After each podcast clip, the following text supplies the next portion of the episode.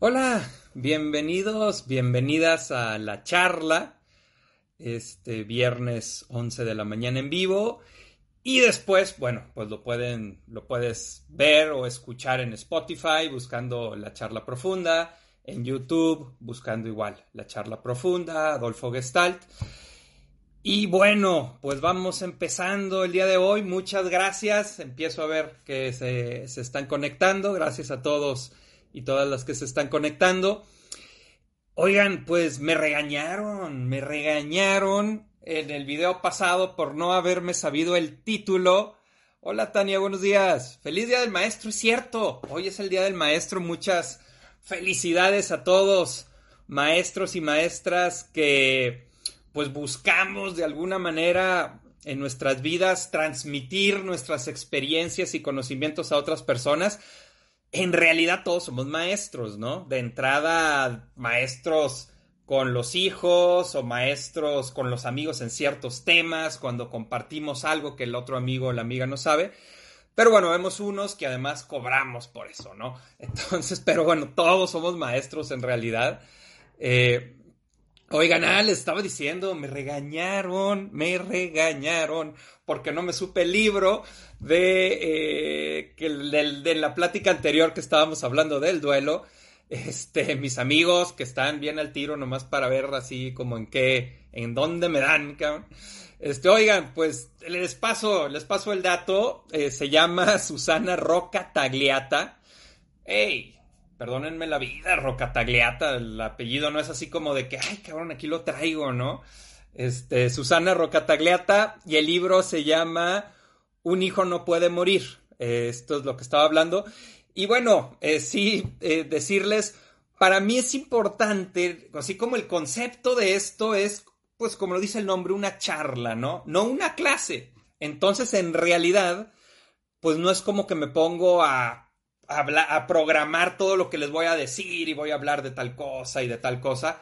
En realidad, ya ven que hacemos una votación antes, gana ese tema y pues ya, aunque pienso un poco antes de decir, ah, mira, pues yo creo que puedo empezar hablando de esto, de aquello, pero en realidad, pues se trata de ir hablando aquí un poco como cuando un amigo te dice, oye, esta película está bien padre, este, la acabo de ver y salía esta chica, ¿cómo se llama? ¿Cómo se llama? Y ya el amigo dice, ah, sí, este, Scarlett Johansson, ándale ella, ¿no? Un poco, digamos que eso es la, lógica. Sigue todos, feliz día del maestro. Sí, a todos los maestros y maestras, además que están hoy viéndonos. Y bueno, eh, muchas gracias a todos los que están compartiendo el video. Muchas, muchas gracias a los que lo comparten ahorita en vivo para que sus contactos se puedan conectar los que lo comparten después en, sus historias, mil gracias, de eso se trata para ir creciendo y cada vez ser más personas las que estamos participando aquí. Como ven, hicimos una encuesta, hice una encuesta hace unos días en donde un tema era el amor, el otro tema era los límites y volvió a perder el amor y ganaron esta, los límites. La vez pasada perdió el amor y ganó el duelo. Yo creo que en gran parte tiene que ver con que los que estamos solitos, ahorita en la cuarentena, pues hablar del amor es como echarle limón a la herida, ¿no? Este, pero bueno, este, vamos viendo si la próxima semana gana el amor y entonces entremos al tema del amor, que también tiene, pues, es un tema muy interesante, muy padre.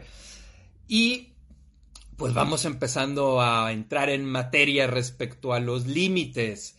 Eh, los límites es un tema que a mí me toca ver mucho en terapia, como por dos caminos un camino, y el, más común, el que más me ha tocado al menos a mí acompañar, es el camino de las personas que les cuesta poner un límite, que les cuesta decir no, que les cuesta decir no quiero, que les cuesta decir, eh, pues ahora sí que como el meme ese del perro de ahorita no, joven, este, les cuesta, les cuesta y se, se viven como si fuera su obligación decirle que sí al deseo del otro y negar su propio deseo.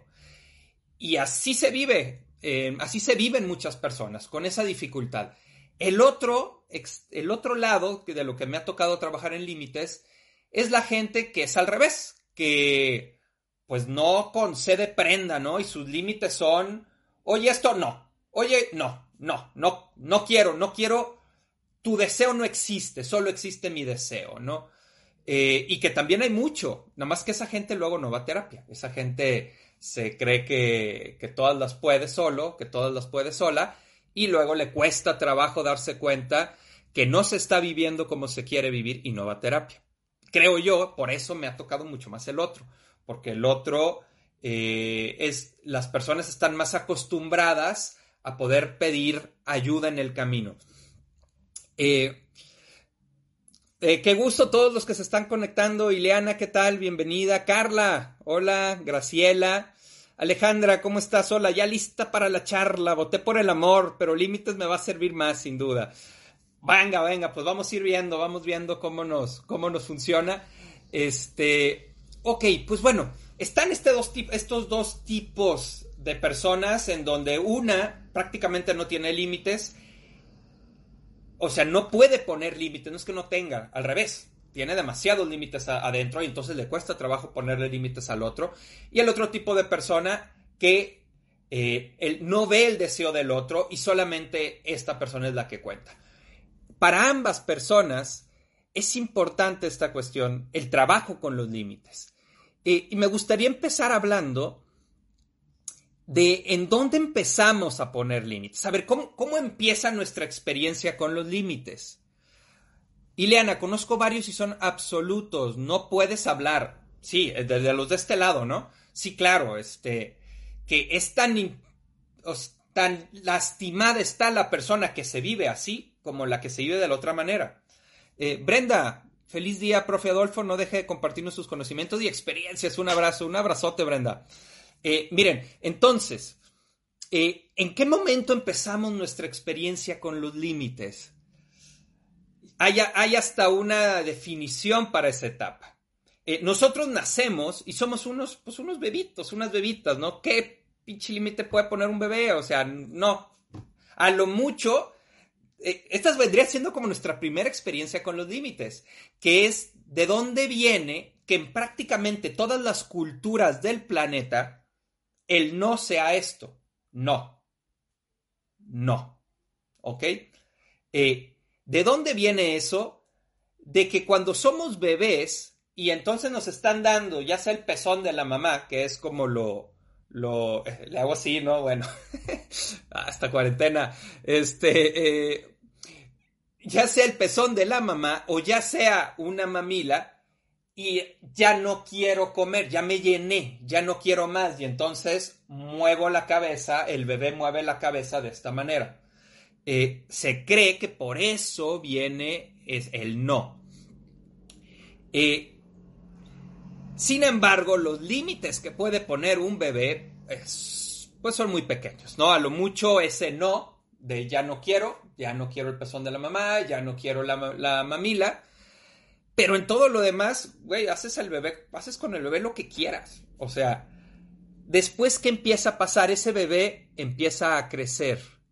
Y entonces, conforme va creciendo, empieza a tener una cierta capacidad para poner límites. Todos pasamos por ahí. Y en esta capacidad para poner límites, los adultos tienen hasta un nombre para esa etapa. Y le llamamos los terribles dos años, ¿no? Así está como el título que le han puesto los adultos, que le han puesto los papás.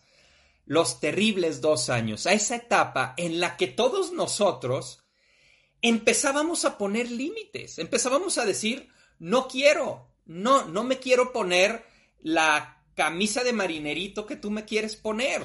Yo me quiero poner esa playera verde que tengo aquí, ¿no? Y ahí empieza nuestra historia con los límites. Ahí se empieza a aprendemos, nos vamos adaptando según el entorno que tengamos a cómo vamos a manejar los límites. Y entonces tenemos ese niño de dos años que nosotros fuimos. esto siempre cáchenlo en doble discurso, ¿ok? Quienes tenemos hijos o hijas es nosotros con nuestros hijos, pero la parte clave, si queremos crecer, es nosotros como niños, cómo lo vivimos. Ahí es donde realmente está el crecimiento. Eh, luego hablaremos por qué, probablemente en otro video. Este, ¿por qué es esto? Entonces, este estamos nosotros de niño, de niña, de dos años, aprendiendo a decir no. No quiero, no me quiero poner esa playera que me quieres poner, no me quiero comer esto que me quieres dar, no quiero. Y entonces, aquí hay un cambio muy fuerte para los papás, porque de estar acostumbrados a ese bebé que era pues totalmente que podías hacer con él lo que quieras menos menos el llanto, ¿no? Que es la manera en la que el bebé la bebé dice necesito algo, este llorando, eh, pero en realidad podías vestirlo como quieras, podías ponerlo, podías vestirlo de dinosaurio, podías ponerle su, este, su mameluco acá de bailarina, de, podías hacer lo que quieras con el bebé. Llegan lo que los adultos le, le llamamos los terribles dos años y entonces empezamos todos a decir que no. Y papá y mamá se tienen que empezar a adaptar a esa nueva realidad en donde eh, este niño, esta niña, tiene una, empieza a desarrollar su individualidad, empieza a decir, esto no quiero, esto sí quiero. Y muchas veces los adultos les cuesta mucho trabajo empezarse a adaptar a eso. ¿Por qué? Híjole. Bueno, vamos empezando a hablar de esto. Eh, porque ese mamá, ese papá que somos, quienes somos papás, todavía tenemos muchas partes que no hemos sanado y desde ese lado tenemos muchos huecos. Y esos huecos, en lugar de estar yo para mi hijo, estar yo para mi hija, quiero que mi hijo o mi hija llene mis huecos.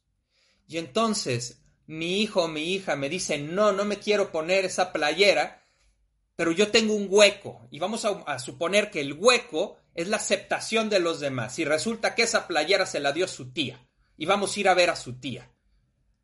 Cuando yo le digo a mi hijo, ponte la playera que te dio tu tía, aunque el hijo no quiera, ¿en quién estoy pensando? No estoy pensando en mi hijo. Estoy pensando en mi necesidad de quedar bien con la tía. Y uso a mi hijo, uso a mi hija para quedar bien con la tía. Y ahora veámoslo nosotros con nuestros papás. O sea, no estaban pensando en nosotros, en nuestra necesidad. Estaban pensando en su necesidad de quedar bien con la tía. Y si esa necesidad es muy grande, suponiendo que la herida es muy grande, voy a aplastar los límites de mi hijo, voy a aplastar los límites de mi hija para yo salirme con la mía y yo llenar mi propio hueco. Eh, entonces, ¿qué empieza a pasar? Dependiendo del entorno que hayan creado los papás, este niño, esta niña, empieza su experiencia de poner límites y se topa con que no son respetados y no son respetados porque mamá y papá en realidad psíquicamente son otros niños que están con ese, ese, con ese hijo, con esa hija, y entonces están en una lucha de deseos. Y en esa lucha de deseos, pues son dos niños, nomás que un niño tiene 30, cabrón. Pues ¿quién va a ganar, no? O sea, pues no, pues el niño de dos años, de tres años, de cuatro años, no tiene oportunidad, no va a ganar. Eh, y eso, todo eso nos pasó a nosotros y fue nuestra primera experiencia con los límites. Entonces, vamos, vete rastreando, vete rastreando. ¿Cómo fue ah, tu, tu, creencia, tu, tu, creencia de lo que era poner límites en la vida? Eh, hay personas que a, a sus 30 no pueden decir que no. Híjole, es casi casi te firmo que de chico, de chica, no te permitían decir que no. Margarita, ¿cómo estás? Eh, grandes bendiciones para ti. Igualmente, grandes, toda la buena vibra a todos los que están ahorita conectados y conectadas. Eh, no, no, eh, ¿cómo fue tu experiencia? Entonces, si en el presente no puedes poner límites, en gran parte tiene que ver con que aprendiste que en la vida era demasiado costoso poner límites. Y no tiene que ser que hayas puesto un límite y te agarraran a golpes o te dieran una cachetada, una nalgada. No. Simplemente con una mirada de desaprobación de mamá, con una mirada de desaprobación de papá, con una mirada de papá o de mamá de me estás lastimando al poner tu límite, es suficiente para que el niño se vea sacudido, que la niña se vea sacudida y vea que poner límites es algo malo, es algo que lastima.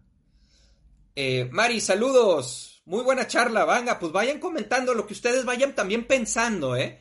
Lo que ustedes piensen de los límites o su propia experiencia respecto a los límites, vayan poniéndolo, vayan poniéndolo para ir aquí enriqueciendo la charla. Eh, Mónica Figueroa, cierto, si no puedes poner límites es porque no te enseñaron. Sí, y fíjate, más, yo me iría, Mónica, más que no te enseñaron, porque los niños nacen, nacen sabiendo, son cosas que tenemos de manera natural, de la misma manera que cuando tienes un gato o un perro, el perro llega un momento donde, o el gato te dice, ok, ya, ya basta y se van. Eh, es algo que traemos con nosotros, venimos muy conectados con nuestra propia voz. Y esa voz nos dice con toda claridad qué nos gusta y qué no nos gusta. Pero más que no nos enseñaron a poner límites, es nos enseñaron que poner límites salía demasiado caro, muy caro poner un límite. Y entonces no aprendimos a ponerlos.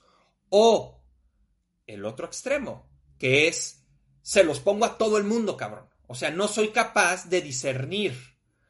Pienso que los que ponen límites de manera dictatorial fueron muy violentados en su infancia. Puede ser cualquiera de las dos, Tania también quien, también quien no pone. Eh, y hay que entender la violencia. Una es la física. Ahorita yo creo que vamos a hablar algo de eso porque está dentro de la creencia de los límites, ¿no? Darle, darle unas nalgadas para que entienda y todas estas cuestiones en donde la violencia se usa como respuesta al deseo del otro.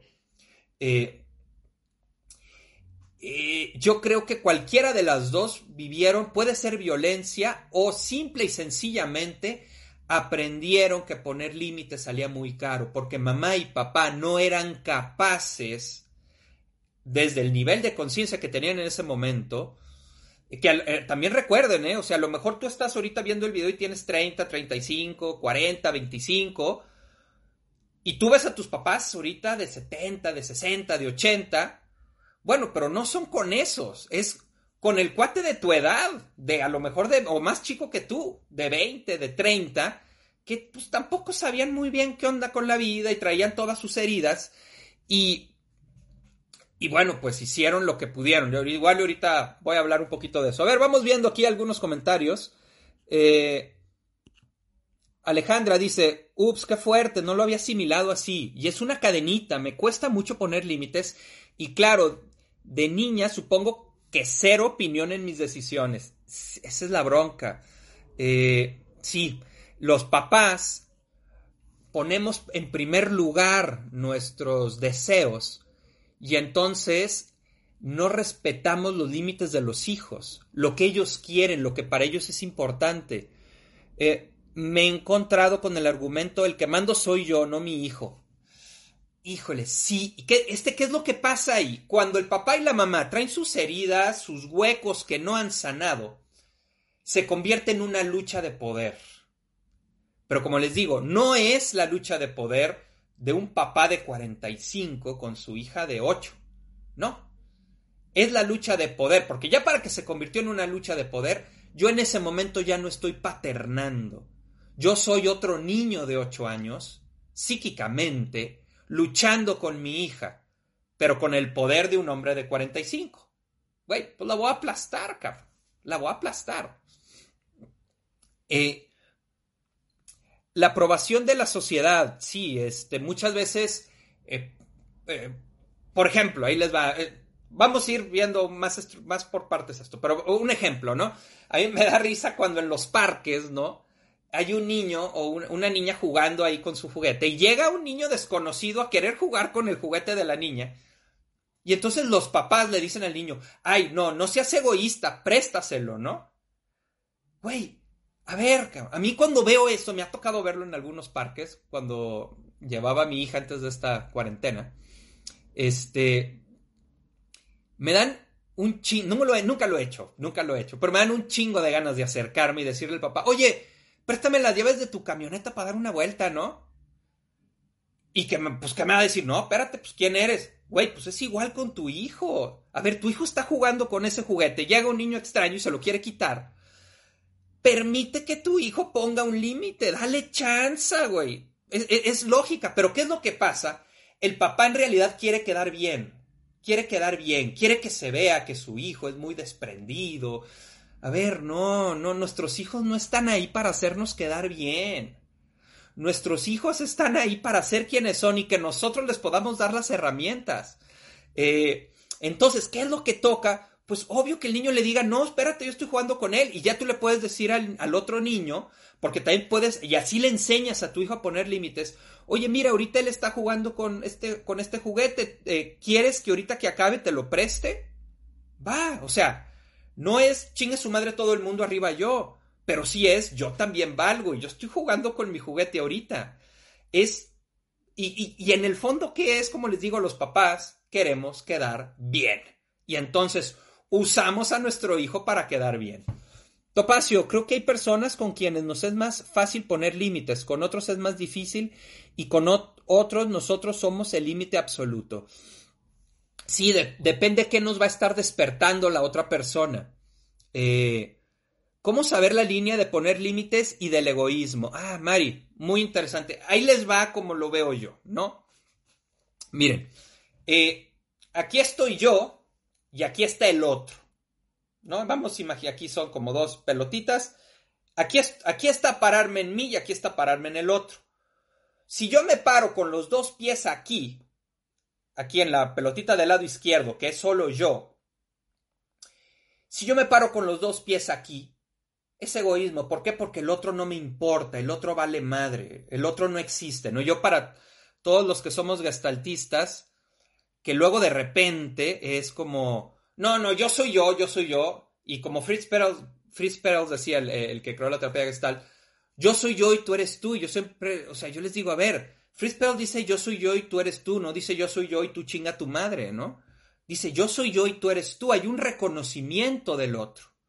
Eh, entonces, aquí estoy yo, aquí está el otro. Cuando me paro con mis dos, con los dos pies en mí, no veo al otro, no veo la necesidad del otro. Eso es egoísmo. Ahora, cuando me paro con los dos pies en la pelotita derecha, con los dos pies en el otro, eso es servilismo, es decir, me olvido de mí para solamente ver al otro. Y eso tampoco es sano. ¿Cómo es sano? Tengo un pie en mí y tengo un pie, aquí me faltó una tercera mano, ¿ah? para poner el ejemplo, pero bueno, tengo un pie en mí y tengo un pie en el otro. Y entonces, desde ahí decido. Es decir, veo al otro, veo la necesidad del otro, pero también me veo a mí.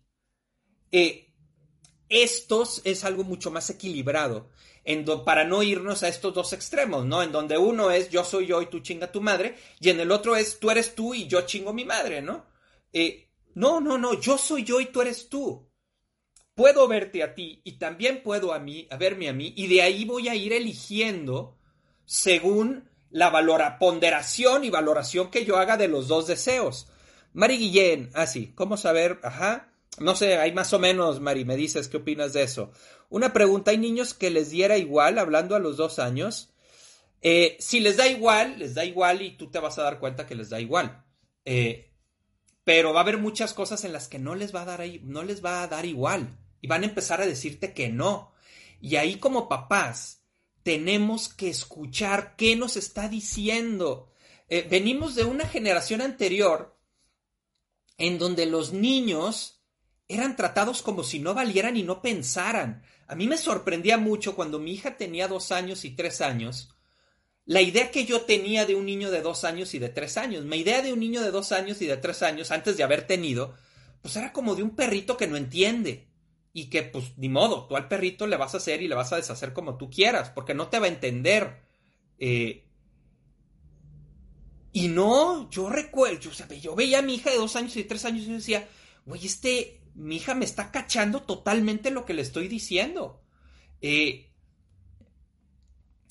y venimos de una generación donde incluso me ha tocado acompañar mucho niñas de 8 años, de 9 años, que se moría un familiar y ni siquiera los llevaban al velorio, por ejemplo, y ni les explicaban que se había muerto. Nadie los tomaba en cuenta, incluso se cambiaban de ciudad, de una casa a otra, y no los tomaban en cuenta. De repente un día se levantaban con maletas a los 8 o 9 años y ya se iban a la nueva casa. No se veía a los niños, se creía como que no pensaban. Yo creo, o sea, no sé, no, e, e, es, extraño cuando yo me topo con todos esos casos, digo, güey, qué cabrón, pues qué creían que tú no pensabas, qué creían que no te dabas cuenta. Ahorita creo que ya nos estamos conectando más con los hijos, estamos aprendiendo, pues el nivel de conciencia va avanzando de generación en generación. Y creo que ya ahorita para muchos de nosotros sería impensable, creo yo, cambiarte de caso de ciudad sin siquiera decirle a tu hijo que lo vas a hacer. Eh, Irene Campos, cierto, no aprendimos a poner límites y saber la medida de ellos para también no llegar a un trauma. Y sobre todo seguir repitiendo esa experiencia de sentirnos aplastados. Aide Barba, poner, ¿qué onda Aide? Poner límites siempre duele, pero es necesario hacerlo con quien sea. Creo que más bien no nos gusta enfrentarnos al dolor. Claro, ya lo hemos hablado en videos anteriores, Aide. Sí, sí, nos cuesta trabajo. Poner límites y, depende, ahorita vamos a hablar de los grados en los límites, eh, porque ahí también hay una concepción errónea, creo yo. Betty, ¿qué onda prima? Nadie nos enseña a ser padres. ¿Es, ¿Si es mi prima o es mi tía? Digo, ay, no sé, creo que es mi tía. Sí, ah, no, es mi prima. Hola, prima. Nadie nos enseña a ser padres.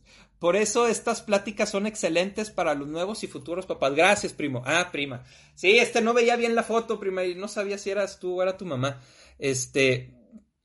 Sí, nadie nos enseña, nadie nos enseña, pero lo que sí es nuestra responsabilidad es tener la humildad de cuestionarnos.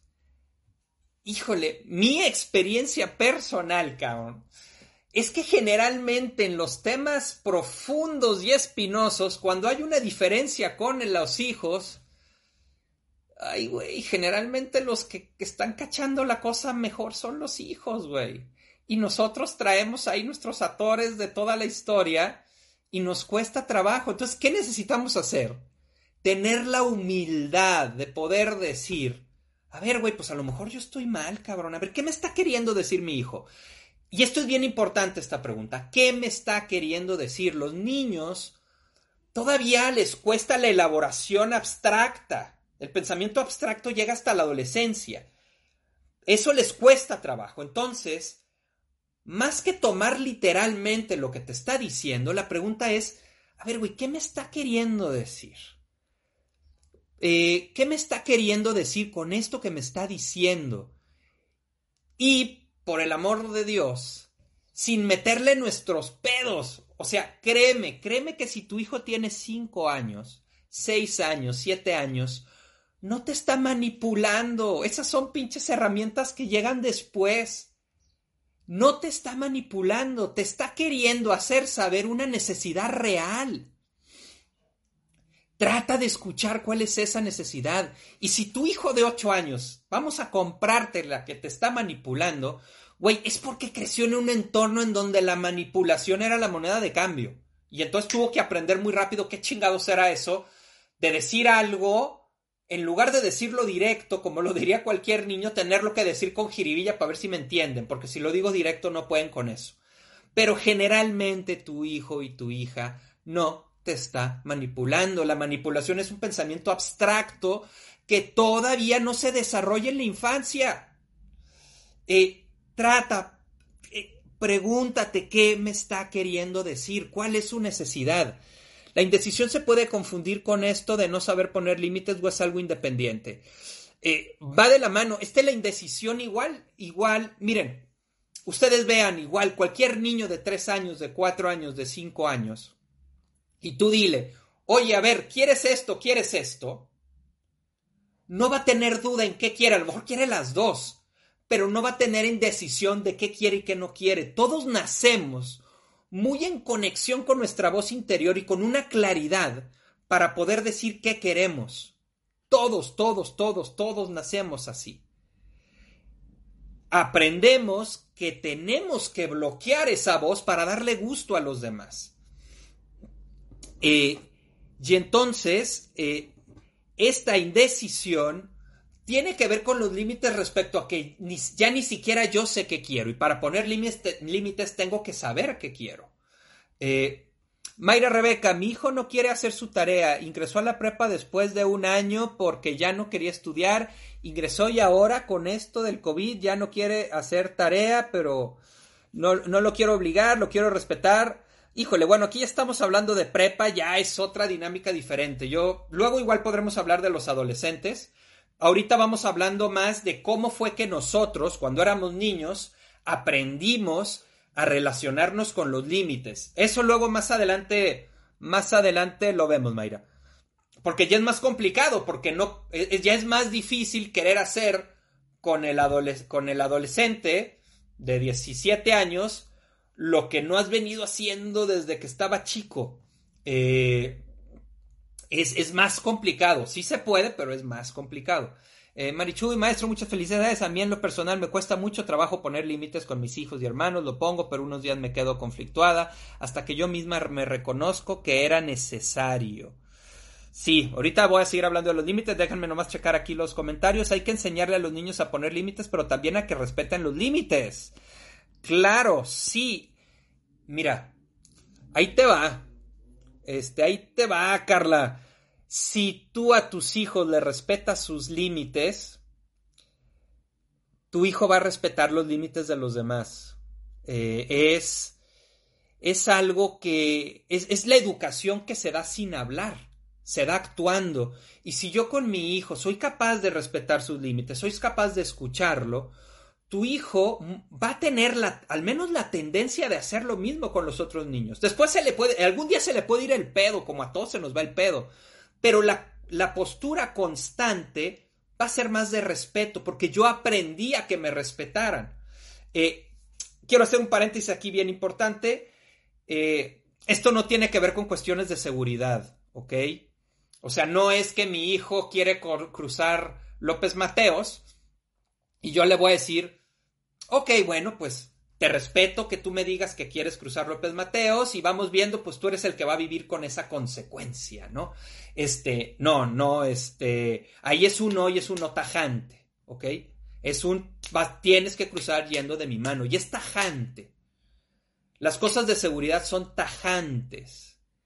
El problema aquí es que para el niño va a ser muy difícil distinguir qué es importante de lo que no es importante cuando yo todo el tiempo me estoy pasando sus límites por encima o todo el tiempo le estoy diciendo que no a cualquier cosa. Eh, ok, vamos viendo, es muy complicado como mamá, al menos para mí, poner límites. Por un lado, ouch, con lo de querer que nuestros hijos hagan algo por satisfacer nuestras necesidades, de quedar bien, y por otro, darme cuenta que ahora a sus ocho, a, sus ocho años faltan límites a mi hijo porque no sé cómo poner límites. ¿Y ahora qué hago? Alejandra, trabajar. ¿Qué hago? Miren, el primer camino. Lo primero que queremos hacer cuando vemos a nuestros hijos pequeños algún tipo de bronca es mandarlos a terapia, a ellos, ¿no? Tus hijos solo se están adecuando a la realidad que tú has construido en tu casa. Entonces, el primer paso desde mi punto de vista, más que ir y mandar al niño a terapia, es tú ir a trabajar tus rollos para crear un ambiente diferente en la familia.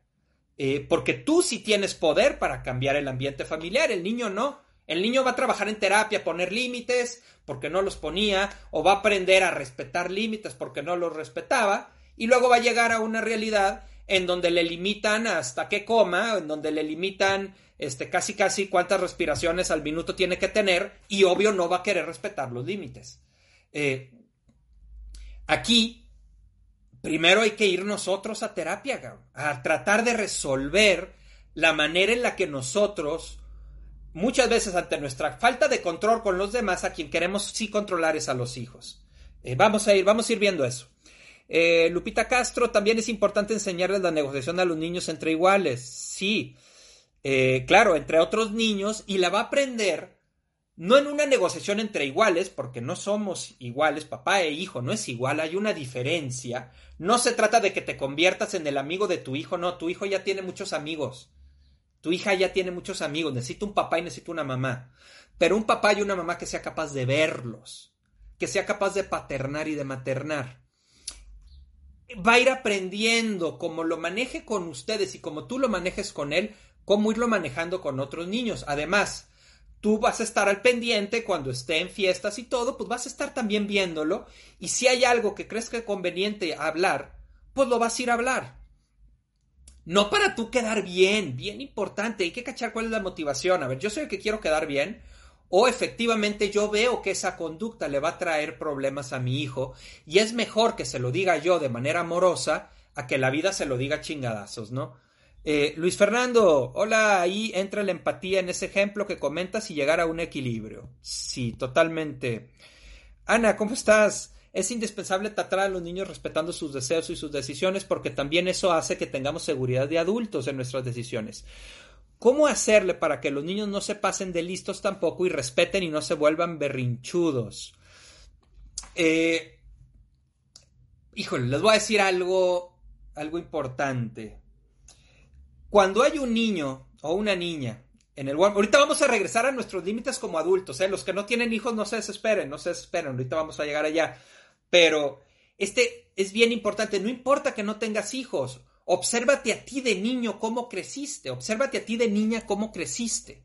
Eh, porque ahí al fin y al cabo, tengas hijos o no tengas hijos, está la clave de cómo ir resolviendo de fondo tu problema con los límites.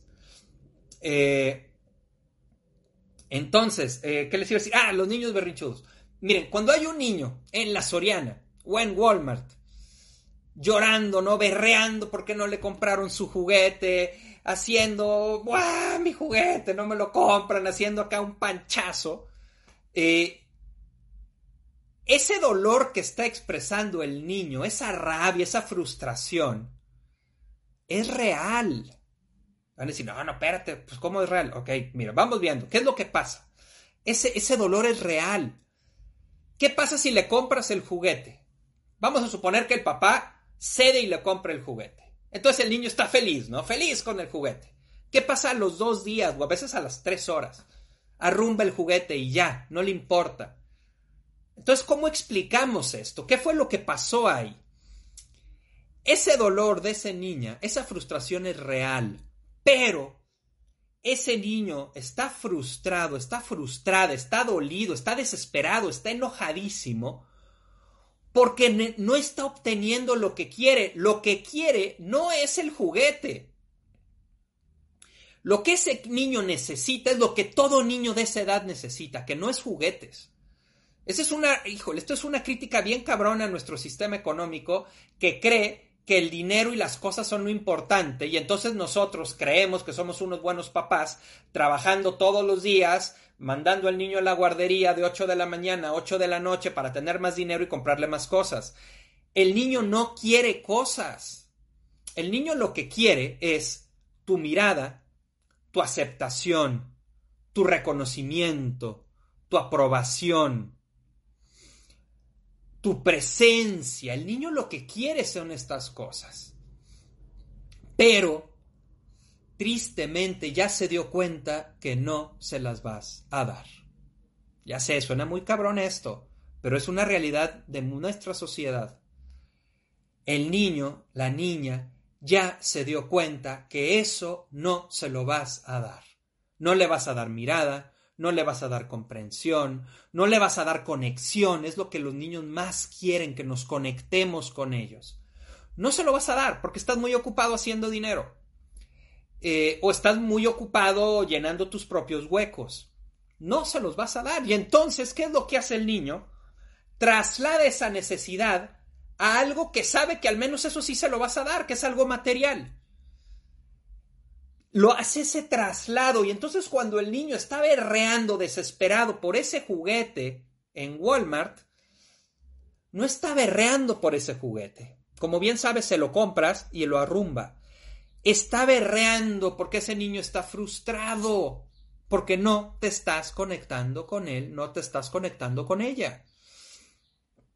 Eh, ¿qué, ¿Qué hay que hacer ahí? Híjole, pues en gran parte hay que recuperar la conexión con nosotros mismos para podernos conectar con ellos. Y entonces empezar a ver qué es lo que realmente está sintiendo ese niño o esa niña.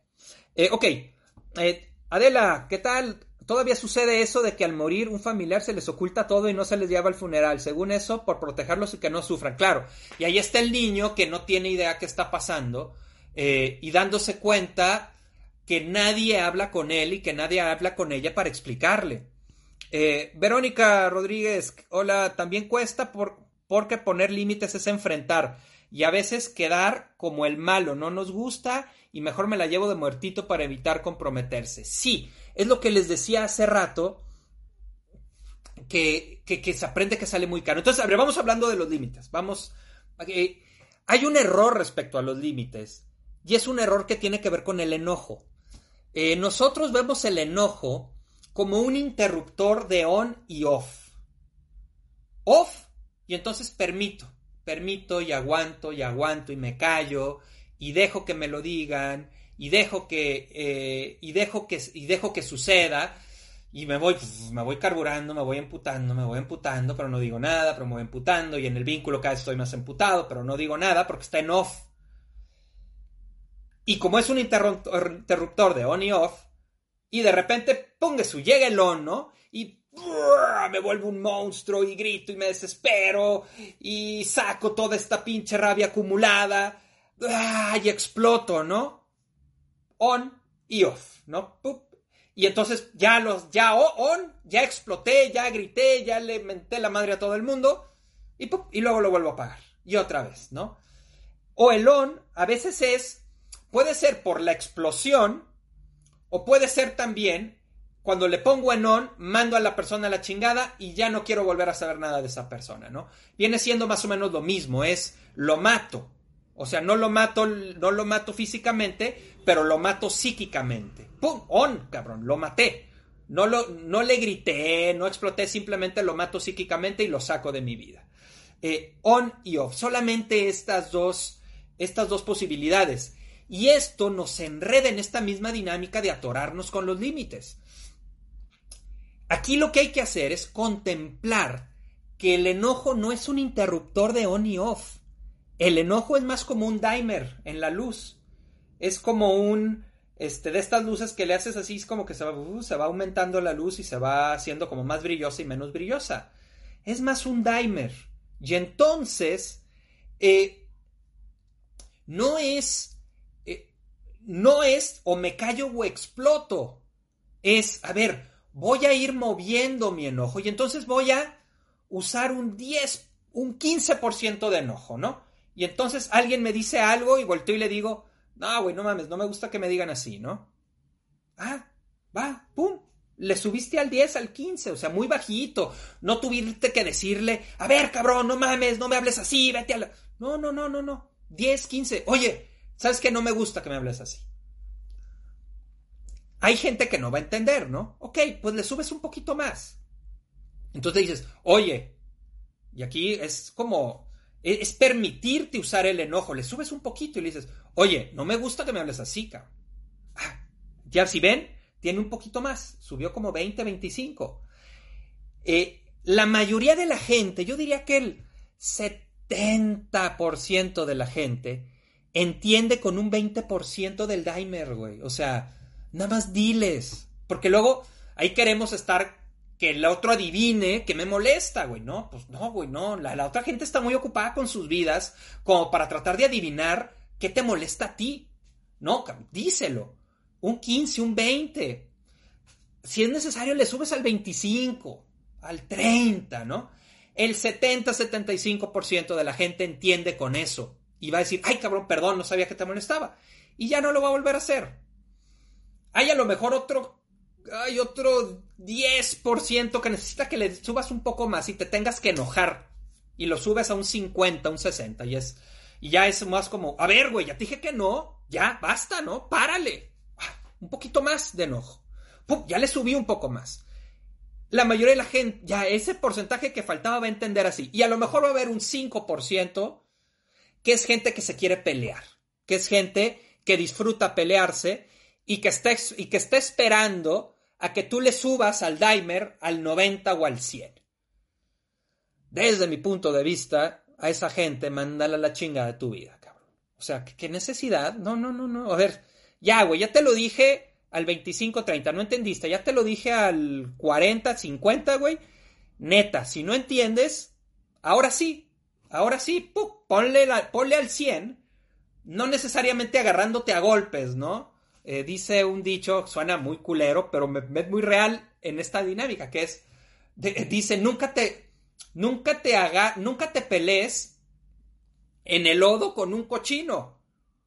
¿Por qué? Porque él lo va a disfrutar y tú vas a acabar todo pinche embarrado y bien incómodo. Eh, no, a ver, esa gente sácala, sácala ya, pum, no, no la quiero, no, bye. Oye, pero es mi jefe. Bueno, pues entonces, eh, evalúa si quieres seguir trabajando ahí. Siempre hay opciones, ¿eh? Siempre hay opciones. A mí me pasó una vez, estaba en una asociación civil trabajando y la directora era de esa gente, era esta gente aplastante, este, eh, totalmente, eh, ay, que buscaba, o sea, la única manera que te iba a respetar era que sacaras el 100% del coraje, ¿no? Este, y entonces yo me estaba quejando, yo estaba estudiando la maestría en Gestalt en ese entonces, y, yo, y me quejaba y le decía, y entonces una compañera me volteé y me dice, güey, pues este estás ahí porque quieres. Fuck, pues es cierto, güey. sí es cierto. La semana renuncié y pues vámonos a ver qué iba a hacer, a ver qué más hacía con mi vida. Este, ¿por qué? Porque no, yo llegaba a mi casa a, a vomitar del pinche desgaste de los pleitos con esa doña, ¿no? Terrible, terrible. Este, pero ahí andaba, ahí andaba. Hasta que me dijeron eso y la neta, pues sí dije, güey, tienes razón, cabrón y renuncié. Entonces, la clave con los límites es aprender a usar este dimer. Este dimer. Empieza a experimentar usando el 10, usando el 15, usando el 20. Y no, no hay que caer en esta idea de 0 o 100, porque es una idea que nos atrapa y se autoalimenta. Porque entonces estoy en el 0, pongo el 100, hago un pedote y la otra persona obviamente se super, va a super emputar conmigo porque nunca habías dicho nada y de repente me estás mentando la madre. Oye, güey, pues qué pedo, pues me hubieras dicho que te molestaba antes de mentarme la madre, ¿no? Eh, y entonces me siento mal y se autoalimenta, cero, cien, y se va, se va, este, auto, autoalimentando esa manera de estar. Eh, nacemos sabiendo qué queremos, wow, gracias. Sí, Laura, el niño tiene muy claro el deseo. La niña tiene muy claro el deseo, lo que no tiene es el cómo, todavía no tiene las herramientas pero estamos con una claridad constante de qué queremos y qué nos gusta y qué no nos gusta. Cuando somos grandes y nos cuesta trabajo el poder decir qué me gusta y qué no me gusta, es que fue muy aplastada esta etapa, muy aplastada.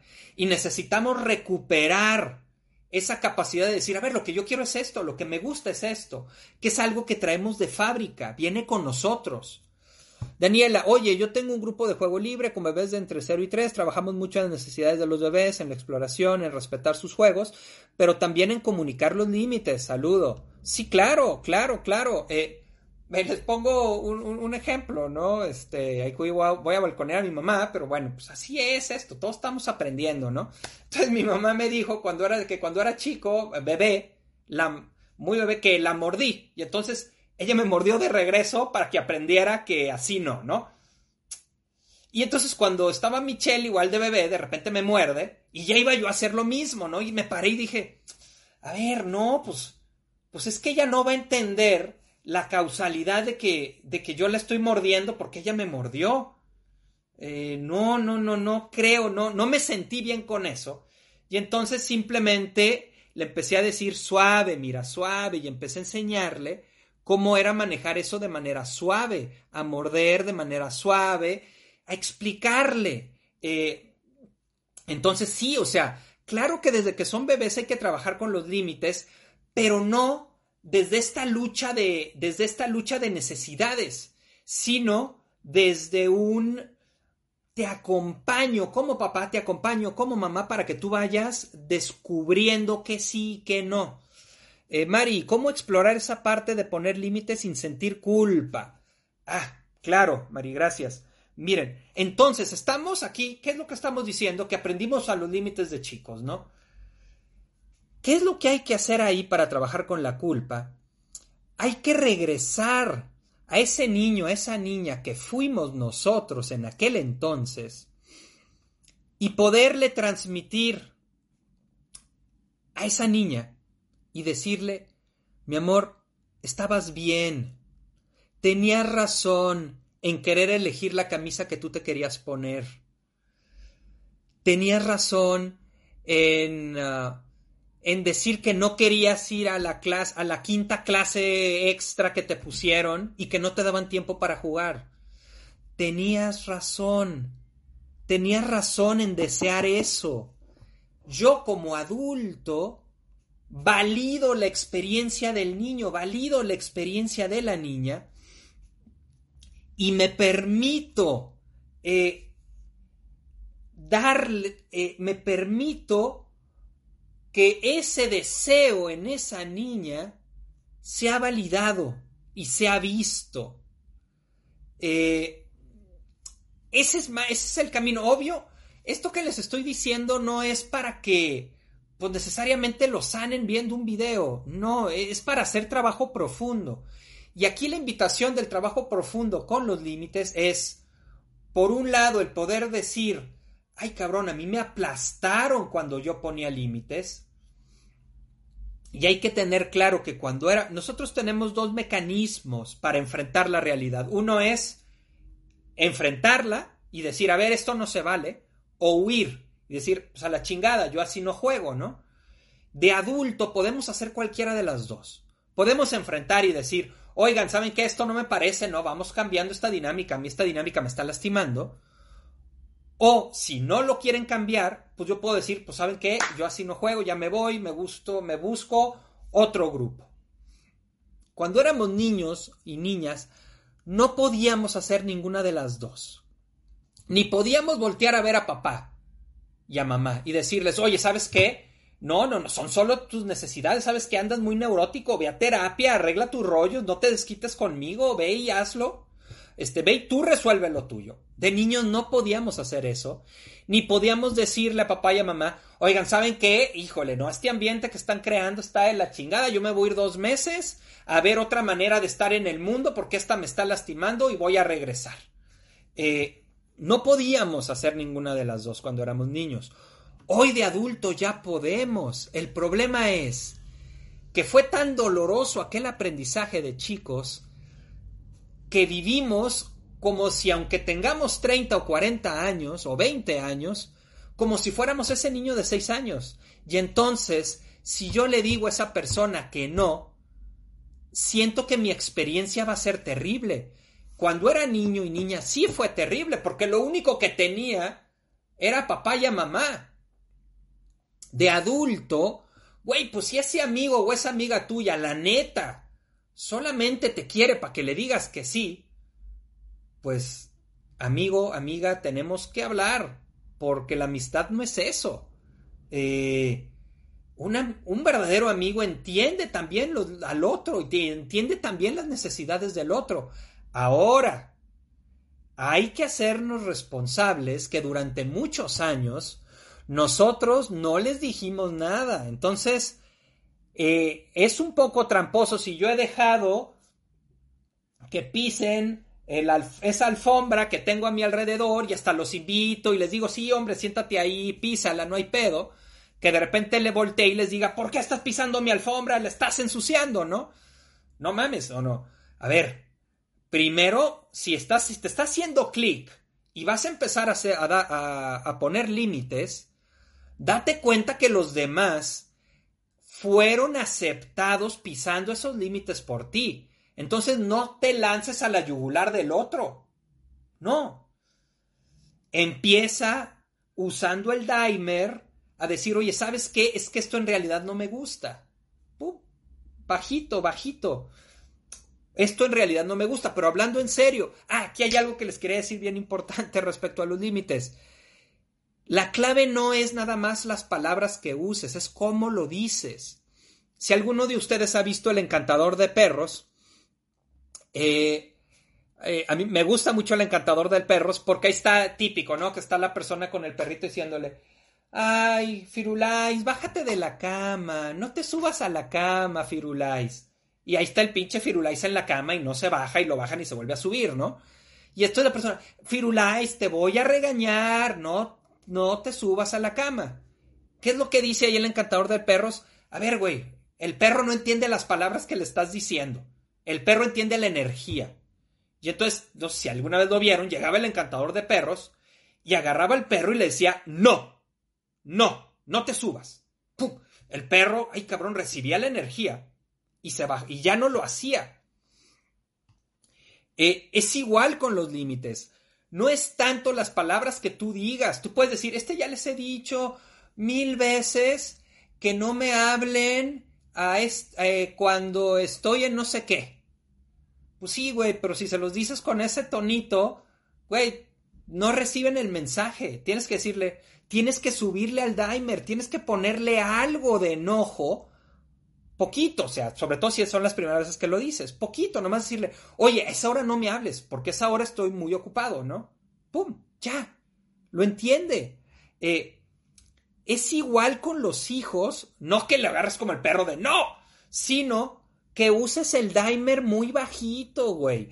Los bebés, los niños pequeños, mamá y papá son lo máximo, están nada más buscando y volteando a ver qué les dicen. Si tú le dices a tu niño y a tu niña, pero con contacto y estás presente en su vida, le dices, no, mi amor, eso no lo hagas, tu niño lo va a entender ahora. Aquí está la trampa. Si tú le dices que no a todo, eh, dice Laura, Laura Goodman, una autora que me encanta, este, léanse sus libros de Laura Goodman, este, La maternidad de encuentro, con la propia sombra, crianza, este, es a mí es como mi gurú, Laura Woodman, me súper encanta. Este, dice Laura Woodman, tiene toda la razón, dice, güey, si tú a tu pareja le dijeras todos los nos que le dices a tus hijos, ya te hubiera mandado a la chingada, cabrón. Ahí está el niño, óyeme, no, oye, no, no, no hagas eso, no te subas ahí, no te pares ahí, no agarres esto, no agarres lo otro.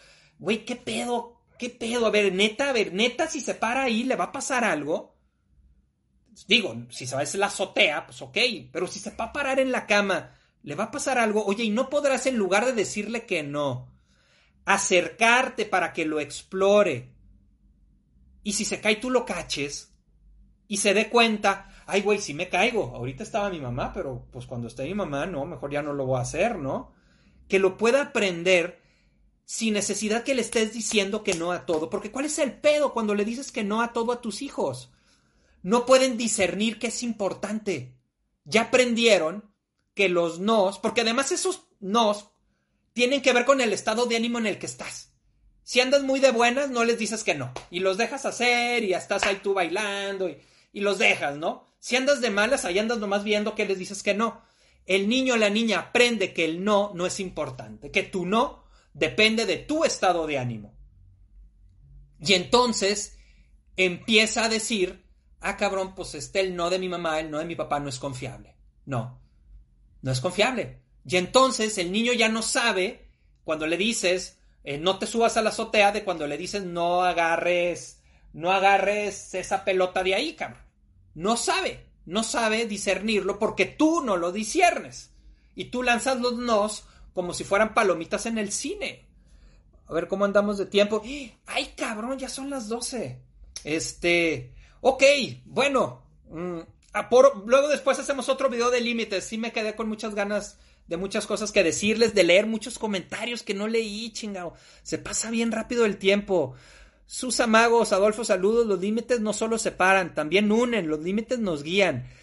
El Ay, sí, luego voy a hacer otro video de límites. Sí, voy a, luego hacemos otro. Los límites que debo cuidar son los míos, con eso los otros que pasan sobre mí, este, no hay forma de decirlo, mandarlo a la chica. Sorry. Ya, luego me dicen que no sea tan grosero, pero no es igual, no es igual. Además, este, eso le da cierto saborcito, ¿no? Ya me sé, yo me sé uno, hay que ser puerco, pero no trompudo, hablando de cochinos. Ándale, Carolina, sí, por ahí va la cosa. Ok, híjole, son un chorro de, comentarios que se me pasó eh, que los viéramos hoy. Oigan, bueno, pues miren, vamos, vamos dejando la plática de hoy aquí. Después hacemos un video de los de, continuamos con los límites, retomando algo de esto y profundizando todavía más. Eh, creo que el punto clave, para mí el punto clave aquí es la dificultad que tú estás teniendo para poner límites en el presente es porque no estás viviendo realmente en el presente. Estás creyendo que poner esos límites te va a traer una consecuencia que fue real en tu historia, pero ya no es real en tu presente. Y entonces es necesario deconstruir esas creencias que tú traes. Muchas veces la, gente empieza a poner límites y dice, yo pensé que se iban a emputar y en realidad no se emputaron, más me dijeron, ah, ok, va, entonces, entonces, ¿cómo sí? Y ya, y la gente se queda muy sorprendida porque aprendió que poner límites era algo terrible.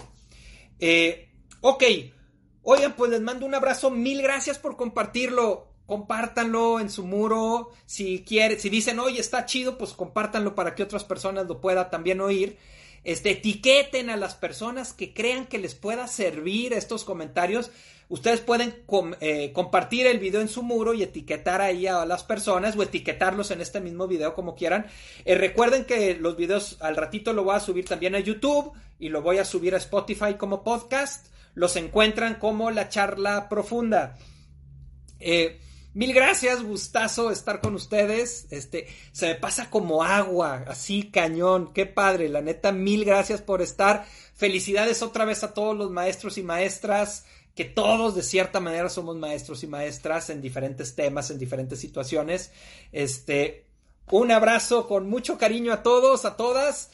Nos vemos el próximo viernes a las 11. Vamos a, voy a volver a poner la encuesta del amor y otro tema también que se me ocurra por ahí Vamos viendo quién gana. Acuérdense que votan dándole clic ahí a la palabra, ¿ok?